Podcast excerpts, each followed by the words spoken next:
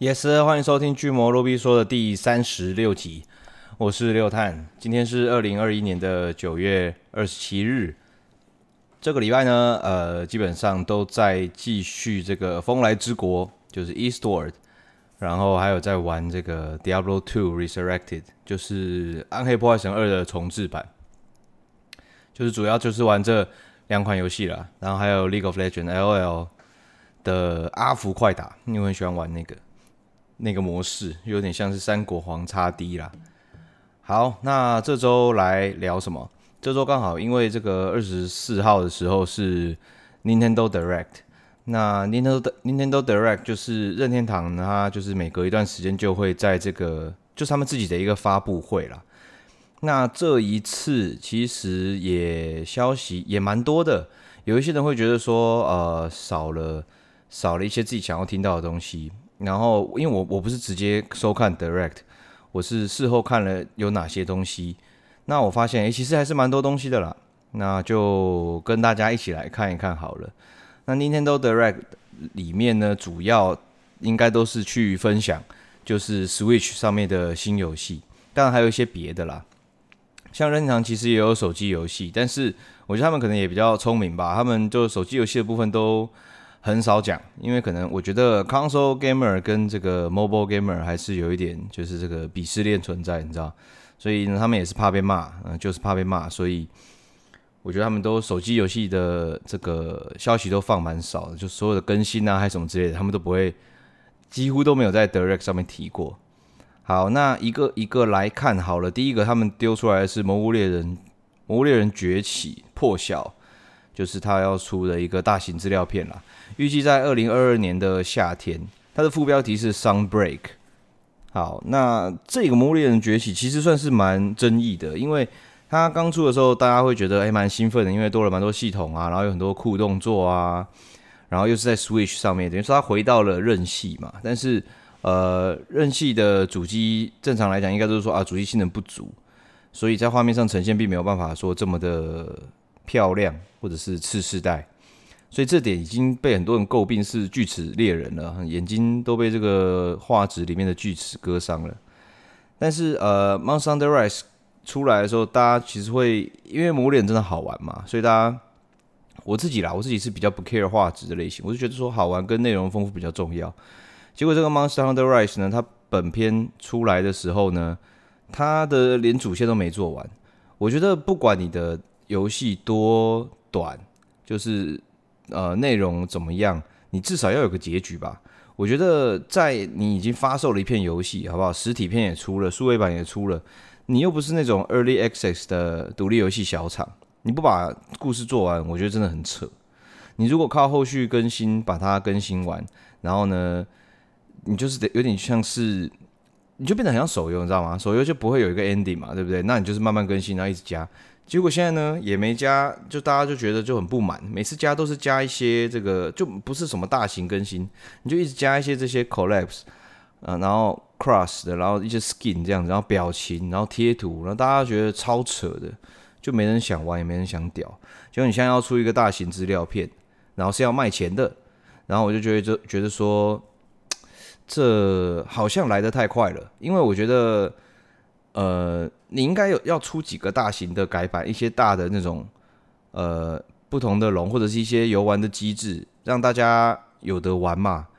然后你再出一个资料片，我觉得就合理。但是在在这中间，我觉得它没有什么大的更新。然后呢，你就出了一个这个 Sound Break 的资料片，所以我觉得蛮多玩家都不满的，连我自己就是，哎，算是蛮魔物脑粉的啦，我都觉得说。哎、欸，有点是在耍人呢，就是不是很想玩，你知道吗？就是觉得说蛮蛮蛮锵的。总之，呃，《魔物猎人崛起：破晓》（Sunbreak），他就说他是二零二二年的夏天啦。当然，距离这个还有一年，那中间可能还会很多大更新，可能是等于说打我刚刚说的脸，就是他中间可能还会做很多免费更新，然后增加游戏内容。但就以这几个月来说，我就觉得不够令人令玩家满意了。再来下一个，下一个就是大家就是吓到了这个陆行鸟赛车，它叫做 Chocobo Grand Prix，就是 GP。那它呢，就是说会在这个二零二二年上架。那知道陆行鸟赛车这个是在 PlayStation 一代里面上面一个非常有名，而且很多玩家非常喜欢的一款，呃，这种叫做卡丁车游戏，就是它是呃有点像是马里奥赛车、带狼赛车、音速小子赛车，它就是那种卡丁车类型。那主要是比较趣味同乐，当然技术性绝对也是有，但是它也加了很多就是 casual gamer 他们可以享受到的游戏机制。那像在陆行鸟赛车以前的机制上，就是你在玩的时候，赛道中你可以取得这个不同的属性的魔法石。那你取得同一个魔法石，取得越多颗，它就会发出威力越大的呃技能。比如说，你可以拿到一个雷电啊，你只吃到一颗雷电魔法石的时候，你去使用，那它就是一个小雷电电到其他人或者是部分人。那你集到三颗大雷电的时候，你电就可以电全场，然后他们都会被 stun 很久，就效果会有差。那不同的角色，比如说陆行鸟啊、白魔岛啊、莫古利啊，呃，这些他们的性能都不太一样。那我看了这个 Chocobo GP，就是这次在 Nintendo Direct 上面试出的画面，其实跟以前是蛮类似的。不过他把大家都加上了车子啦，除了陆行鸟还是穿溜冰鞋以外。那就稍微，我就稍微少了一点点特色，但是它又多了这个车辆的 custom customization 的系统，就你可以制定车辆。其实我觉得整体看起来感觉就非常像呃马里奥赛车，因为它有这个甩尾蓄力啊什么，就跟以前比较不一样。但是我也没关系，我也觉得是喜闻乐见啦。就是老实说，马里奥赛车如果是一个成功的游戏机制的内容。但是我对马里奥这个 IP 如果就真的没兴趣，但是我非常喜欢呃 FF 世界观的露西鸟、白魔岛，呃这些角色、黑魔岛这些角色，我觉得比较可爱的话，那我就会想去玩这个 Chocobo Grand Prix，比马里奥比马车还要多，而且马车已经是 Switch 上面卖最多的游戏了，你去沿用这个机制把它套在其他 IP 上面，我觉得也是蛮合理的。那总之，他有说他会试出试出这个多人对战，这是一定要有的嘛。再来就是吃鸡模式啊，就是 Battle Royale 这种，就我觉得算是趋势啦。那就没关系，我觉得想玩什么模式的人就玩什么模式，玩单机也可以。那我比较害怕的是说，诶，这个 IP 比较，假如说它也跟马里奥赛车一样是同个机制，然后同一个呃游玩的方式或手感，那后续的更新如果没有像马车，就如果玩家啦，应该说拥护者没有像马车这么多的话，那这个游戏后续的维护跟内容新增会不会比马里奥赛车差很多？那这种竞技游戏差很多很多，玩家越来越少的话，它就会死掉速度很快。所以我觉得是。蛮怀念的，但是我怕这个是会变成回忆杀，你知道吗？就是大家的想象中很美好，好，这个 Chocobo Grand Prix 出来之后呢，大家也会买，然后玩一下下，然后觉得说，哎，好，很嗨，很嗨。可是它并没有那种马车的后续的游玩的效应，然后呢，它就人变得越来越少，因为这种呃卡丁车游戏其实很多都死的蛮快的嘛，音速小子啊、戴郎啊，都都其实都。挂的蛮快的，唯一常青的就只有马里奥赛车而已，所以这款出来就保持观望态度，因为我自己还是会买啦，因为我很喜欢，我觉得有趣，我我就算是情怀我也会买啊，单机我会去破，但是呃，玩家会不会像马车一样热络？我觉得这个马车已经是现象级的表现，要跟他一样是真的蛮困难的啦。好，下一个，下一个是马里奥派对超级巨星，十月二十九，十月二十九就会上市了。那这个就是马里奥的派对游戏啦，它就是用这个大富翁的玩法，然后呢，大家就会玩到很多小游戏，有一些是合作的，有一些是呃一对三，呃不非对称式对战，有些是分组对战，有些是 free for all 这样对战，就是各种小游戏的集合啦。我对这种游戏比较没有太大的兴趣，而且我会觉得说这种游戏它一直都是呃，我不知道我自己是本身是 party game，我是不喜欢的，我是不不喜欢玩的。但是他竟然一直出又出这个 Super Stars，我想应该是他有他的市场在啦。那我看画面来讲，我觉得也跟之前的那个 Mario Party 没有差太多。那实际上更新了什么，跟内容会加什么，我自己不太有兴趣。但是反正对这种 Party Game 有兴趣，或者是买来跟家人同乐的话，这片应该还是会去买啦，就是 Mario Party Super Stars。那再来有一个这个叫做比较特别，叫做 Voice of Cards 龙之岛，Voice of Cards 哆啦公诺西玛。应该是西马，对，哆啦哆啦公诺西马。那它是一个，呃，它是一个，我就那个 PV 来看，我觉得它是一个就是 RPG 游戏，但是它全部东西都用卡片来呈现。那我觉得，然后人设上是蛮可爱的，不过对我来说，我觉得就这样子的感觉，我还不知道它的优势到底在哪边。对，除非它的这个游戏系统会很不一样，不然你就只是一个比较 light 的 RPG，但是全部都用卡片去呈现，就还我从 PV 里面我还看不太出来这样子的优势在哪里。如果你只是把地图、把城镇、把角色啊全部都变成卡片，那这样子我觉得反而有点倒退，因为你等于全部的东西都只是例会，而且都是卡片在动而已。那我就觉得说，哎。那你今天是要好好做一个桌游，比如说，然后套用很多像桌游的规则，比如说呃，像这个呃，For the King 一样，有很多这种同乐的或桌游的规则，那还可以。目前就还不知道，因为它 PV 就蛮短的。不过在里面有看到一些这种桌游会用到的，比如说四面骰啊、二十面骰这样子，在游戏的旁边，我不知道它只是装饰，还是说它真的在游戏里面会有系统用到，就是桌游感更强。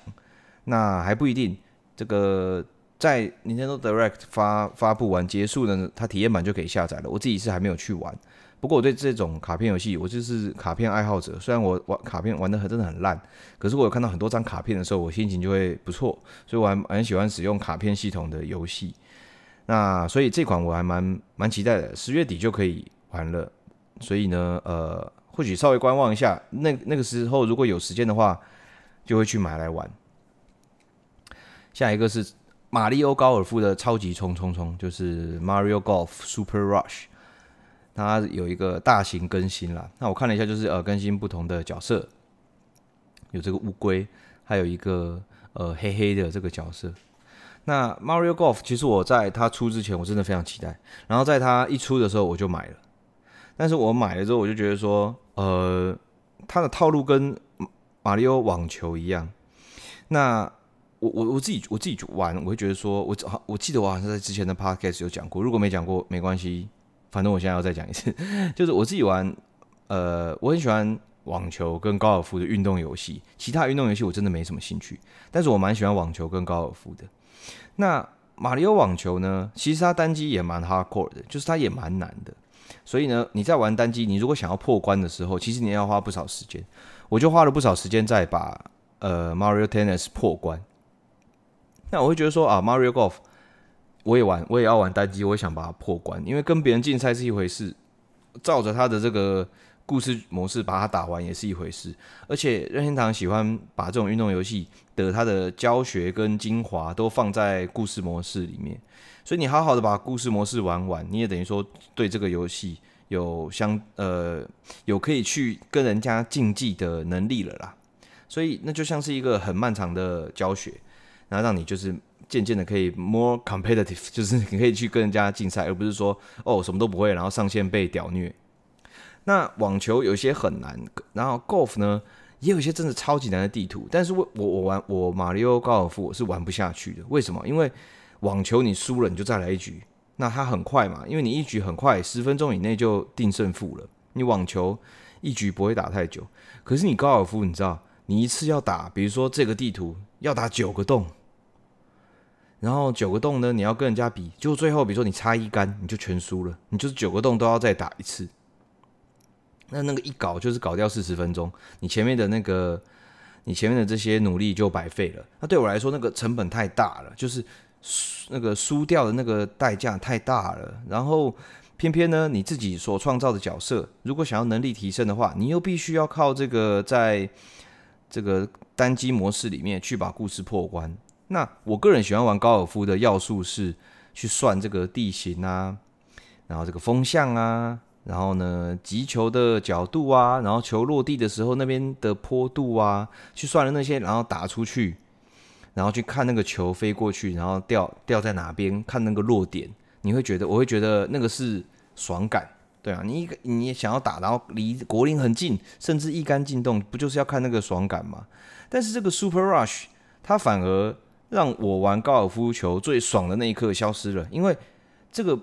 Rush Super Rush 的模式是你球一打出去之后，你就赶快去跑下一洞，它整个都是在非常赶的。所以我认为的高尔夫游戏的爽快感在于说，你精准的算好角度之后，打过去之后，然后你看那个球的落点，如果落的点很准，代表说你的策略跟调整是对的，或者是你这个 QTE 按的时间很精准，你的成就感来源是那边嘛。但是 Super Rush 它就直接把这一个东西全部拿掉了，因为你要你一打出去之后就要跑步，你根本没有去空去看说那个球落点落的好不好，所以就对我来说跑步这件事情完全没有吸引力。那今天我我它有一般的高尔夫模式，但是呢能力要提升的时候却要把这个单机都破，但是单机里面又有很多奇形怪状的那种地图，什么打过去有龙卷风会把你的球吹起来的啊，就是对我来说。我喜欢的高尔夫的要素就很少很少，所以这个 Mario Golf 我是玩了一次我就直接封片就没有玩了，所以它这个大型更新我第一次也没有什么太大的兴趣了。好，下一个是迪士尼魔法城堡我的快乐生活二，它在十二月二号就会呃上市了，它叫做 Disney Magic Castle My Happy Life。那这个游戏呢，基本上就是迪士尼的 IP 啦。然后呢，我觉得它是比较子供向的游戏，就是你的蜜，就你的那个 Switch 里面角色，你的蜜呢，在里面可以有很多的衣服可以穿，然后你可以跟迪士尼的人物去互动，做小游戏。我觉得这个是比较 for 小朋友的。如果没有，我这现在是光看 PV 啦，是比较 for 小朋友或者是真的迪士尼的粉丝，然后是真的很 light、很 light 的 user。非常 casual 的 gamer 才可能会觉得说，诶，蛮期待这款游戏的。我自己是还好，就非常的普通，所以我们就快速带过好了。下一个是《萨尔达无双灾厄灾厄启示录》的 DLC，那这个是出一段时间了啦，它就是《萨尔达无双》嘛。那我对萨尔达的世界观是没什么没什么特别的想法，那对无双的玩法可能只会有。我非常有兴趣的 IP，我才有可能去玩，因为那种这种游戏是脑波比较低的游戏，我可能会比较喜欢玩比较 grindy 一点的，就是可以刷装的那种游戏。如果一样要低脑波的去玩，那我宁愿去玩刷装游戏。无双对我来说，就我对我来说没有那么大的吸引力。总之也是要出 DLC 啦，它里面会出新的角色，还有一些地图。在十月二十九，它是 DLC 的第二弹，而且它好像会一次卖，说连前面的 DLC，如果你前面 DLC 没买，它有一个合集包可以一起买，好像是两千五百元吧。资讯上我可能没有办法那么确定。好，再来是这个大乱斗最后参战，就是大乱斗这一次 Switch 的这个 Special，他们说会最后一个最后一位角色参战，将在十月五号揭晓。那这个消息其实蛮大的，因为。大家可能都还想说，大乱斗可以无限的这样子加人加到永远这样，但是他就说的是最后的参战了，所以，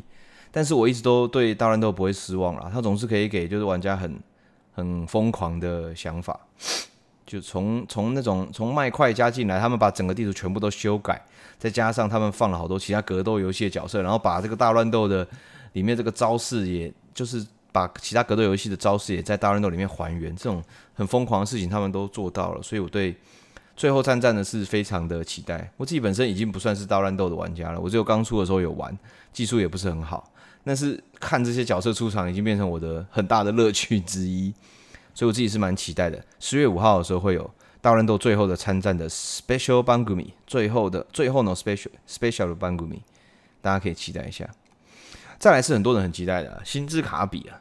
，Discover Discovery，Discovery，对，它是新作，它在二零二二年春天就会出了。它基本上是全三 D 的卡比，这好像第一次卡比有全三 D 啊。很多人会觉得说啊，这就是卡比奥德赛啦。但是呃，对，又又怎样？但是这卡比就是没出过啊，就是很漂亮啊。我自己不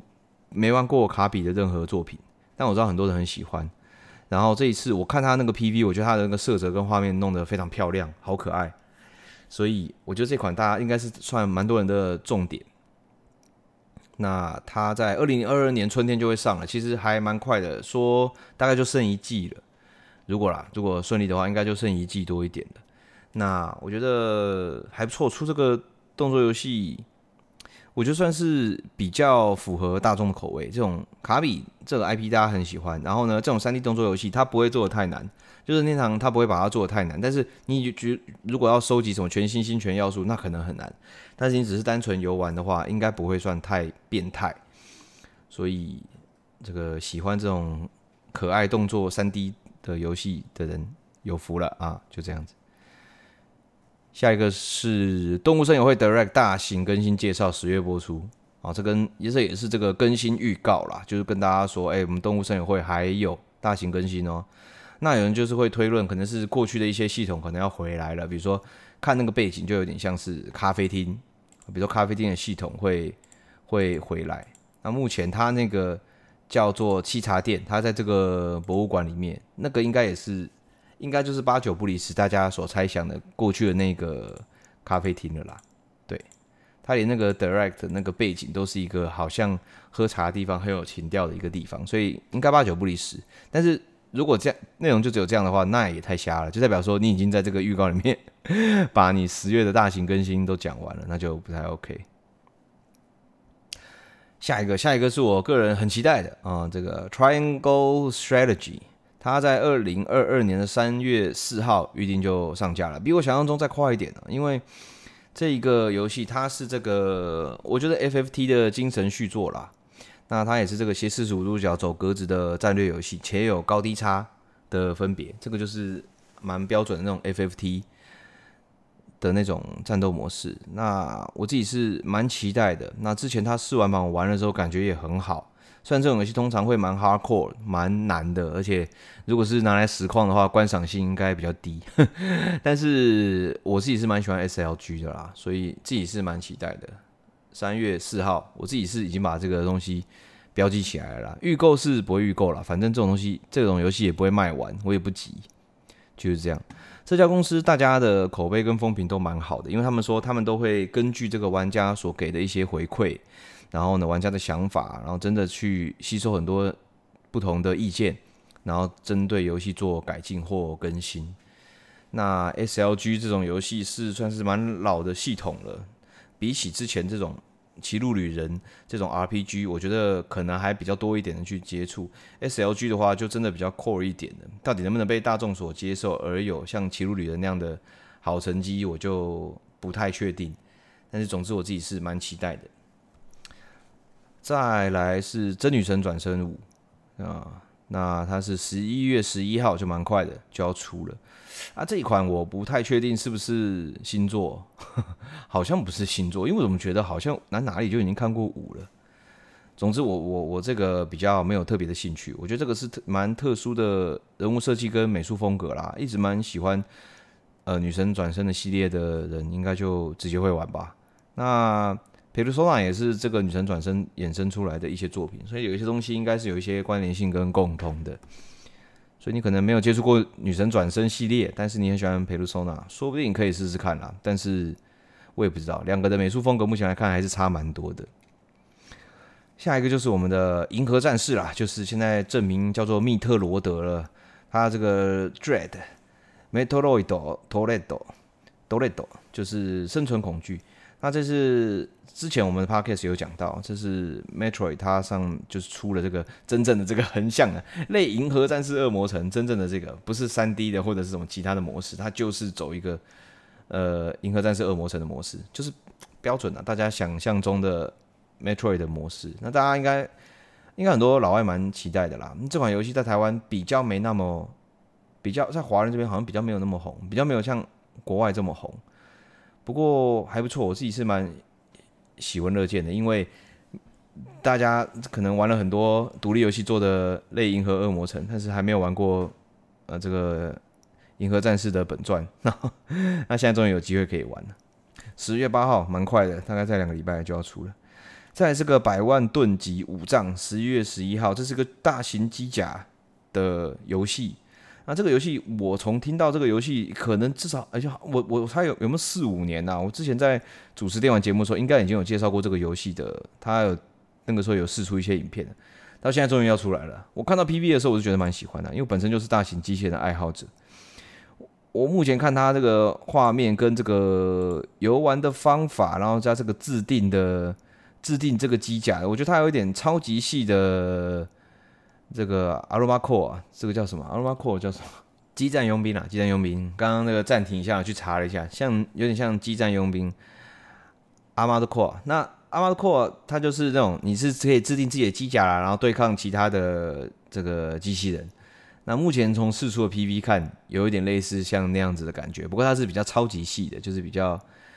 比较比较比较酷一点的啦。好，下一个，下一个就刺激了。这个我觉得 Switch 可能已经可以让所有的怀旧玩家发疯啊！它这个 NSO 呢，它要新增 N64 跟 MD 的控制器，我觉得这个真的是太过分，因为。呃，Sega 我我不说了，Sega 已经是这个已经没有任何节操了哈，他们什么平台都上了啊，当然是很好啊，对我来说是非常喜闻乐见，你在什么地方都可以玩到 Sega，就是 MD 啊，这个呃或者是 MS 啊，Master System 他们的这种这些游戏，但是他现在居然要出控制器耶，我觉得真的很猛。讲到控制器，就是我自己觉得 Mega Drive 的控制器是蛮好用的，而且呃，我之前这个在 PC 里面也有买那个，就是 Sega Genesis 的合集。我之前在那个什么呃 Steam 的那种怀旧游戏的那个集数里面有介绍那个游戏，然后我有直接用那个我买的 Mini MD 的它的 USB 的把手，其实是可以用的，已经可以通了。但是这一次 Switch 它又要它又要出这个把手，那你就会是你知道，你连携带出去你都可以用。M D 的把手去玩游戏，虽然真的是超少在外面玩游戏的啦，用 Switch 玩游戏的，但是你就是会很想买，你知道吗？然后他们又出了这个 Nintendo 六四的空托罗拉然后你就可以玩很多，比如说马里奥六四啊，呃，六四萨尔达啊 mario ka 六四啊，耀西岛啊什么的。如果他可以把什么那些什么黄金眼啊，或者是这个。我以前很喜欢这个 Gauntlet 这个游戏，然后也可以四人合作，然后大家可以拿 N64 的手把玩，哦，我真的会发疯！我跟你讲，他最好就是不要他们以后每一代都，比如说什么 GameCube 什么，通通都出，然后 GameCube 上面的一些游戏你也出，然后你再再出那种啊 GameCube 手法好像已经有了，反正我觉得哦，真的很过分啦，出这个真的是太过分了，但是又好赞哦，你知道吗？又很赞，它每一个这个 controller 就五四七八日元。然后台币大概就是一千多块，其实也不便宜，但是你会觉得说，哦，你很过分，我想玩。然后，再来一个，再来一个也是怀旧游戏，它叫 ActRaiser，然后 Renaissance。那这个游戏它它是叫 Act Act ActRaiser ActRaiser，然后 Renaissance。它其实是一个老游戏，它是在超人上面的一个游戏，但是。我我小时候没有玩过，然后我有去搜寻一下，我看了一下，它有点类似，就是横向卷轴，呃，不是横向卷轴，应该说就是 platformer，就是横向平台动作游戏，然后它还多了这个经营模式，所以它就有一点相辅相成。它在大地图模式上面呢，你要去经营，然后去用你的天使做一些像建设或就比较战略性的玩法，然后呢，你又要进去一些关卡，用 platformer 平台动作游戏去玩，就蛮蛮蛮特别的啦。那我自己看那个重置的画面，我自己觉得那个动作是有点僵硬啦。对，不过以前 F S F C 的版本也是很僵硬，所以我不知道它是不是就是啊忠于原味，就保持僵硬这样子，僵硬好几年，我不知道。然后它已经出了，就在 Direct 发布的当下它就出了。那我自己在想要不要预购，不过最近要玩游戏真的太多，因为我还有这个《风来之国》还没有玩完，而且我之后还要玩这个《审判之誓》，就是 PlayStation 的。好，那。Direct 就是讲这个，它这个游戏要特别提一下，就是一个发厨的部分。因为我自己是很喜欢这个，蛮喜欢 VTuber，就是呃 Korone 就是狗狗。那他自己有两首原创曲，那一首是最凶天灾嘛，就是他的这种唱歌的那种。那另外一个是有一点就是呃，就是电子，就是怎么讲这个 beat 八 beat 风格，它不是八 beat 了，但是它就是。比较 cheap tune，我想到了这种叫 cheap tune cheap tune 风格就是旧主机音乐。它有一首，它有两首原创曲。那在 cheap tune 里面呢，它有一个用这个像素做的这个动画，在它的这个 YouTube 频道里面。那其实它的那个动画的原捏，它就是这款游戏 ActRaiser 的超任的版本。所以大家有兴趣可以去查一下。中文我不知道 ActRaiser 到底要叫什么。总之这个 ActRaiser Renaissance。它以前 FC 就有一个版本，大家可以去查一下以前的画面长怎么样，然后现在的 ActRaiser 重新重制的时候长怎样，然后也可以去看一下 Colonia 那首歌，他们三个其实都是一样的，都有一样的画面去呈现，就蛮有趣的。好，下一个他们的影片是这个 Disco Elysium 这个极乐迪斯科，它是一个最终剪辑版，就 The Final Cut。那 The Final Cut 基本上就是呃把之前加的这些东西都，应该说可能分开贩售的一些内容都通通把它加成加在一起了。然后再新增一些内容，然后把它上到 Switch 上面。那这款游戏一直都好像是名声蛮好的，就是超级极度好评这样。但是我自己没有去碰，呃，我就不多做评论了，因为我不知道。总之，这个也是 Nintendo Direct 释出的一个消息。再下一个是《刀剑乱舞无双》，那这个 IP 我觉得蛮特别的。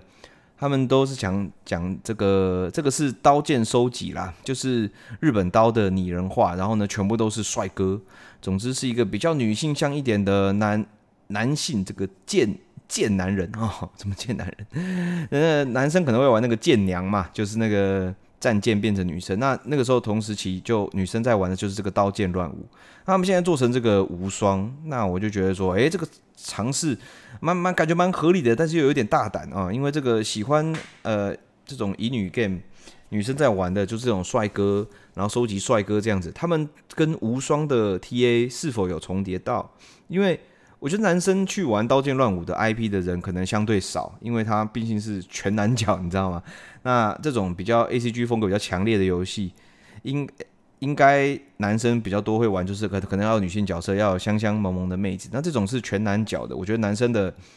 这个市场小一点。不过无双又是一个相对比较轻松又好上手，也有蛮多女性玩家喜欢的，所以这一个合并我会觉得说蛮特别的。好的，下一个是这个我们的那个 Undertale 的作者的最新作啊，Deltarune，它的 Chapter One and Two 啊，就在 Direct 发布当天呢，也上架了 Switch。那这款也是因为之前 Undertale 实在是 Undertale 实在是太红了嘛，所以这个 Deltarune 在我记得在 Steam 上架的时候，还造成 Steam 有点有点瘫痪，这也是有点蛮了不起的一件事情的。一个独立游戏，你说如果是什么 GTA 那种大作就算了，一个独立游戏可以有这种现象级的现象，我觉得就是很特别。那我自己是还没有碰。那老实说，我自己我觉得我也是我有点 叛逆吧，因为像 Undertale 我之前。自己玩一下，然后实况也玩的时候，就发现说他的 粉丝就真的很多。然后这种游戏就是你知道，独立游戏嘛，它艺术性就比较强，所以大家玩的时候感受跟想要游玩的那个体验，就是其实都不太一样。那我自己的想法是说，我身为游戏制作人，我我我不，我觉得玩家如果我是游戏制作人的话，玩家要怎么样玩我的游戏，我会我会觉得是我自己的设计的问题。我有没有把你导向我觉得你应该要玩的方法，或者是你应该要看到的事情？如果你顺顺的玩完了，没有发现我任何在里面藏的心思或者是用心的地方，我会觉得是我自己的责任。我不会去怪一个人想要就是呃比较呃轻松的就带过，然后看少看很多什么彩蛋或者是更深的含义，或者是我想要隐喻的事情都没有发现，我觉得都没有关系，因为那就是代表说呃。可能我的游戏没有办法达到你的这个，呃，怎么讲呢？就是达到你的这个电波或者是频率，所以呢，你可能无感。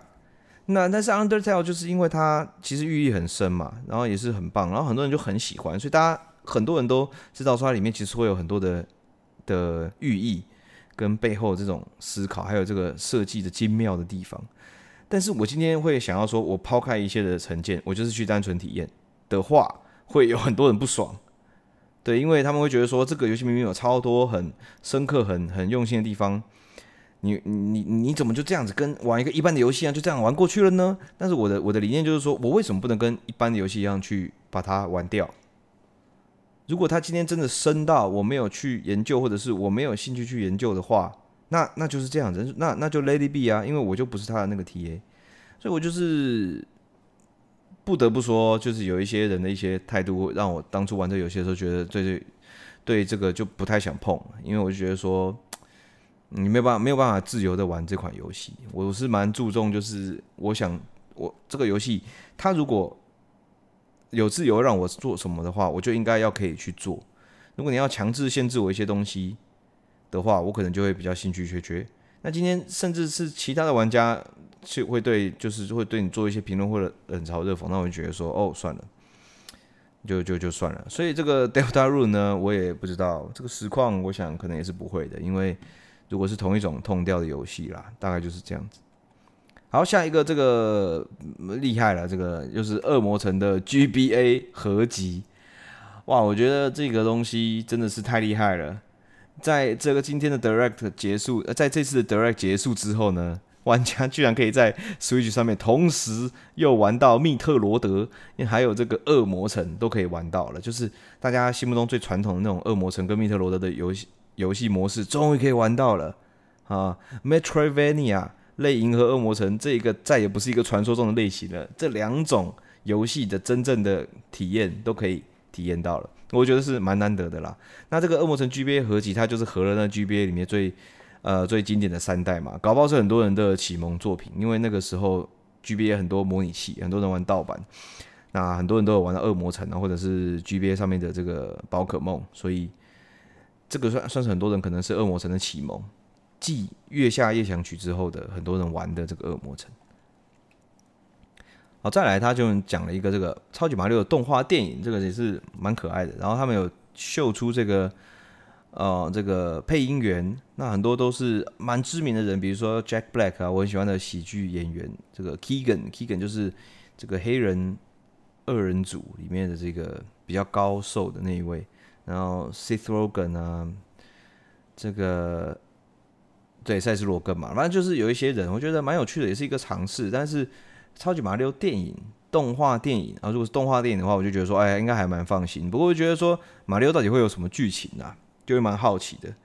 嗯，对不对？就不太把，就是个他们在游戏里的剧情这么线性，也没有什么寓意，那到底要怎么拍成一个动画？我觉得蛮妙的，蛮期待的。不过如果是动画的话，我就蛮放心的啊，不要再找那个意大利人来演那个真人电影，我只是发疯。好，然后在这个电影之后呢，就是一些对蛮。对对，很多人来说比较刺激的一些消息了。第一个就是《Splatoon 3》呢，呃，就是试出了这个游戏的画面，然后还有这个预告，它的副标叫 Return Return of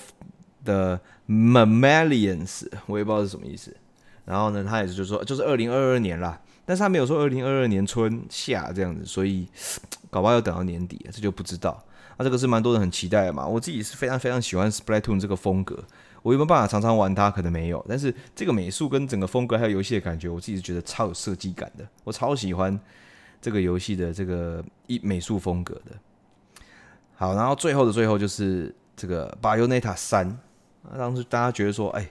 应该没没没戏唱了，就这一次的 Direct 突然出了一个这个消息，所以其实整体来讲，我觉得呃这一次的 Direct 算是有一点。呃，无意中，呃，应该说，呃，没有期待中，但是居然还有一些爆点，还蛮大的。我自己觉得说，诶，这次资料量其实还蛮足的，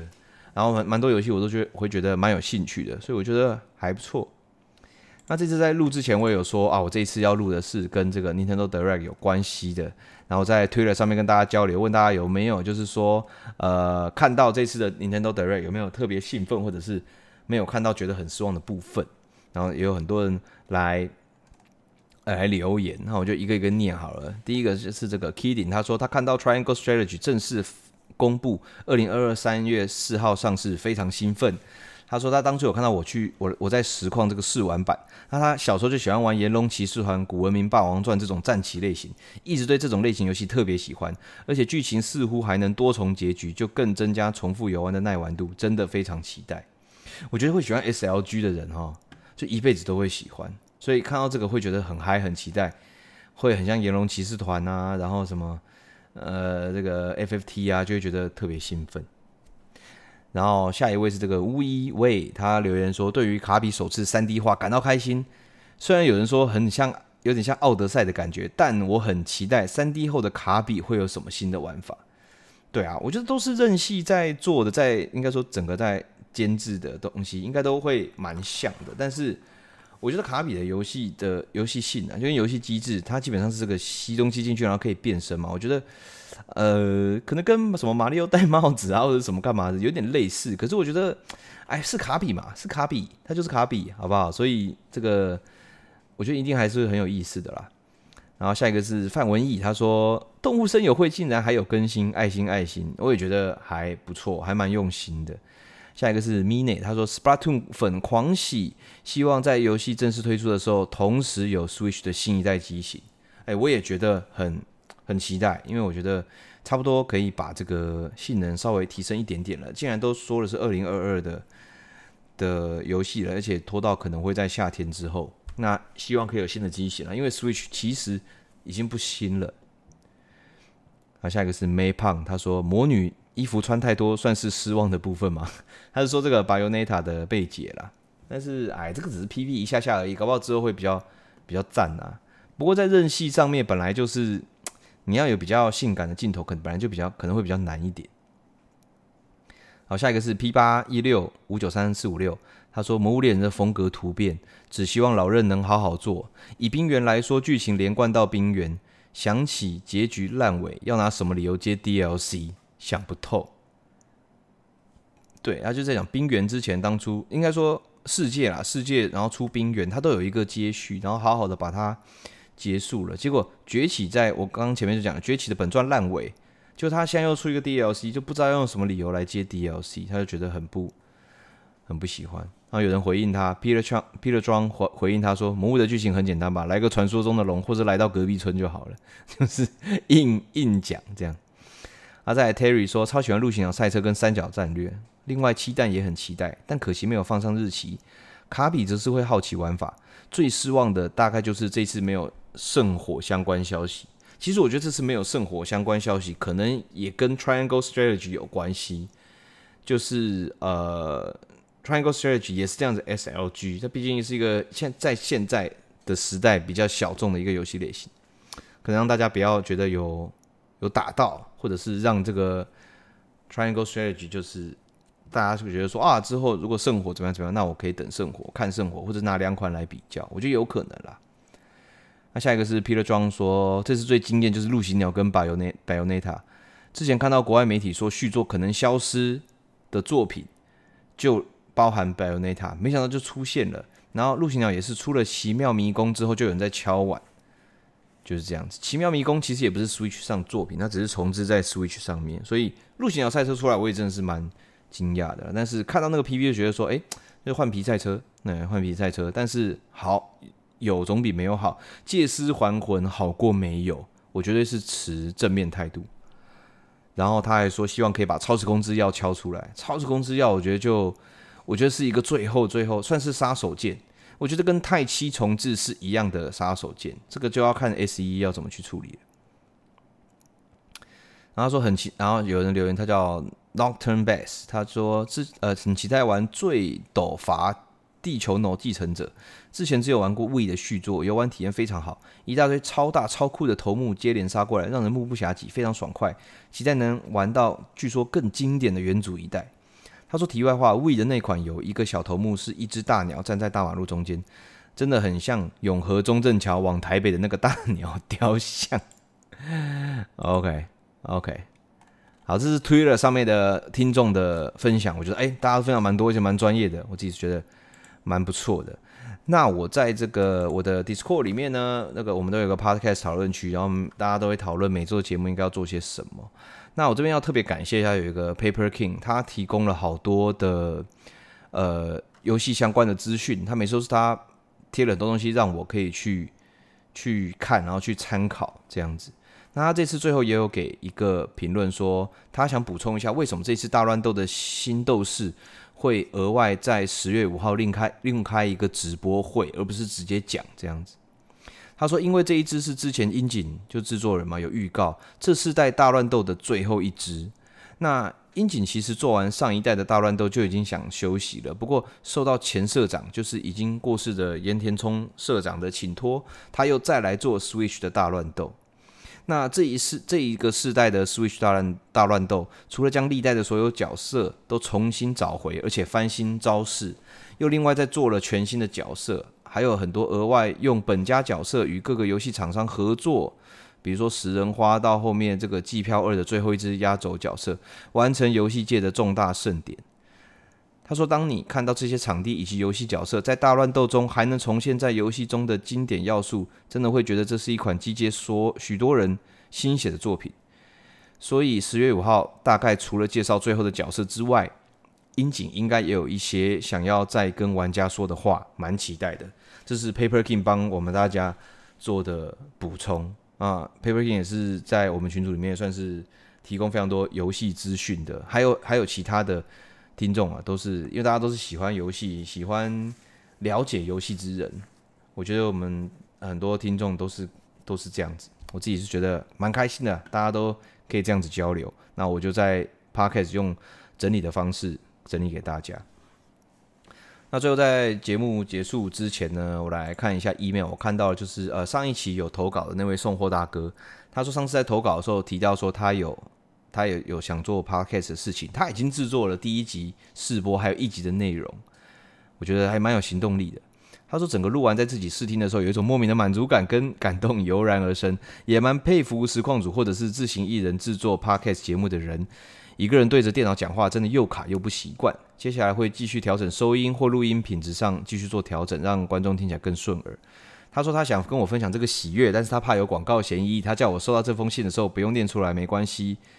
他说我知道，他说他知道都我都会看每一封信。然后他就有跟我分享他的 podcast。那我在这边还是当然会想说分享一下，因为大家都是喜欢游戏的人。他的 podcast 叫重游正。那重是重量的重，游是游戏的游，然后呢，最后的症是症状的症。那他在 Spotify 上面应该可以搜寻到，所以大家有兴趣的应该可以去听一下。我觉得打一下广告没关系啦，反正有兴趣的人就会去听，对不对？然后呢，诶，大家觉得不错就会继续听，觉得呃差强人意那就改天再听那种感觉，没事没事。好，最后在这个今天这集节目结束之前呢，跟大家讲一下，我最近其实蛮想去写那个游戏的短评。因为我自己玩很多游戏，我本来都是会去录那个偷玩不究，但是我觉得偷玩不究，我我也会去录，但是我有更多游戏是我连偷玩不究都懒得懒得录，就是真的觉得他可能连三十分钟的游戏内容都还没有到，不一定，有些是很好的，有些是很不好的。然后呢，偷玩不究主要都是一些我可能不会没有在实况上玩，或者是讲更深的游戏，那它归类在偷玩不究。可是我想要写游戏评论，是我想要为我自己所玩过的游戏做一个整理而归档。那基于这个需求下，我就想说，那我现在到底要写在什么平台啊？如果用我自己的 Facebook 粉丝团的话，他们把这个文章还有日志的内容，那个这个这个功能已经抽掉了。那我想说啊，那所以我就只能像发文。可是发文，你知道，我不想要，就是因为很多人 follow Facebook，比如说 follow 我的 Facebook，他们都有他们的共通性，比如他们啊喜欢看我写干文，喜欢看我发干照，可能像这样子。但如果我真的想写一些这种评论的东西，不一定会每个人都想看。那如果我的频率越来越高的话，那大家可能就觉得很烦，不想看，所以我都会尽量把这种不同诉求的内容，把它分到不同的平台。像我 Podcast 或者是比较跟游戏相关的内容，我就会想把它写在 Twitter 上面。那今天这个游戏评论呢，你已经想说啊，如果是很短的评论的话，比如说一百四十字以内，那我可以直接放在 Twitter 上面。可是我觉得 Twitter 它少了一个功能，就是以前部落格的那种。呃，标签，因为我觉得标签是非常重要的。就我今天如果要稍微搜寻资料或者是做一些归档的话，比如说我今天评一个游戏，它是一个手机游戏，它是一个 roguelike 类型，那我就可以至少上一个 tag，它是比如说 iOS 或者是 mobile，然后或者是然后就上一个 roguelite。那如果它是那个射击游戏，我就发个 STG，对不对？它是卡片游戏，我就上个 TCG。就我至少有一些方法可以去把它标签化跟分类。那大家。就是，或者是甚至是编号化，那在我在找的时候就可以比较方便去把它看，或者是有一个列表可以把它列出来，或者是我只想要看卡片游戏，我就点 TCG，我就想看每一款 TCG 我所玩过的，我所评论过的。那后来我去搜寻很多平台，我发现已经很少有平台可以符合我的需求。我需求有哪一个？就是刚刚我讲，我刚刚我讲的嘛，就是它像一篇一篇小网志一样，最好界面干净，然后要有标签内容。我还有另外一个诉求是，可以用手机。呃，好好看的浏览跟编辑，我发现好像其实没有一个这样的平台，因为网志已经有一点落寞了嘛。那还在的，比如说像我以前用的平台是 Blogger，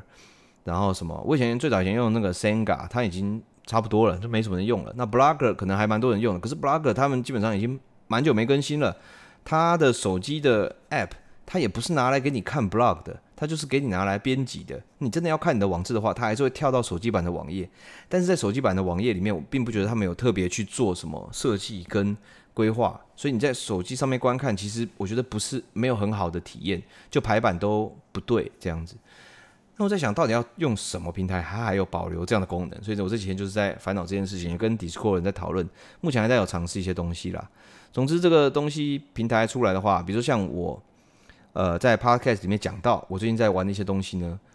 然后呢，我就会把这个游戏的我所对它做的短评，就会把它归类到丢到那个网站里面，然后把它上一些标签，然后它一定会有一个编号，然后呢之后呢，我在修上 show notes 的时候，我就可以把这个编号。甚至是网址把它放进去，那大家要再去确定我在讲的是哪一个游戏，不管是名称还是它的短评，都有一个网站或者是一个平台可以看到，而且是手机跟网页都都好看的。对啊，目前最近就是在忙这个些东西啦。OK，那今天的这个 Podcast 就到这边，诶，也讲了五十分钟，讲了蛮久的，谢谢 Nintendo Direct，下一个礼拜的节目又要伤脑筋了。好，总之就到这边了，感谢大家，我们下次见，拜拜。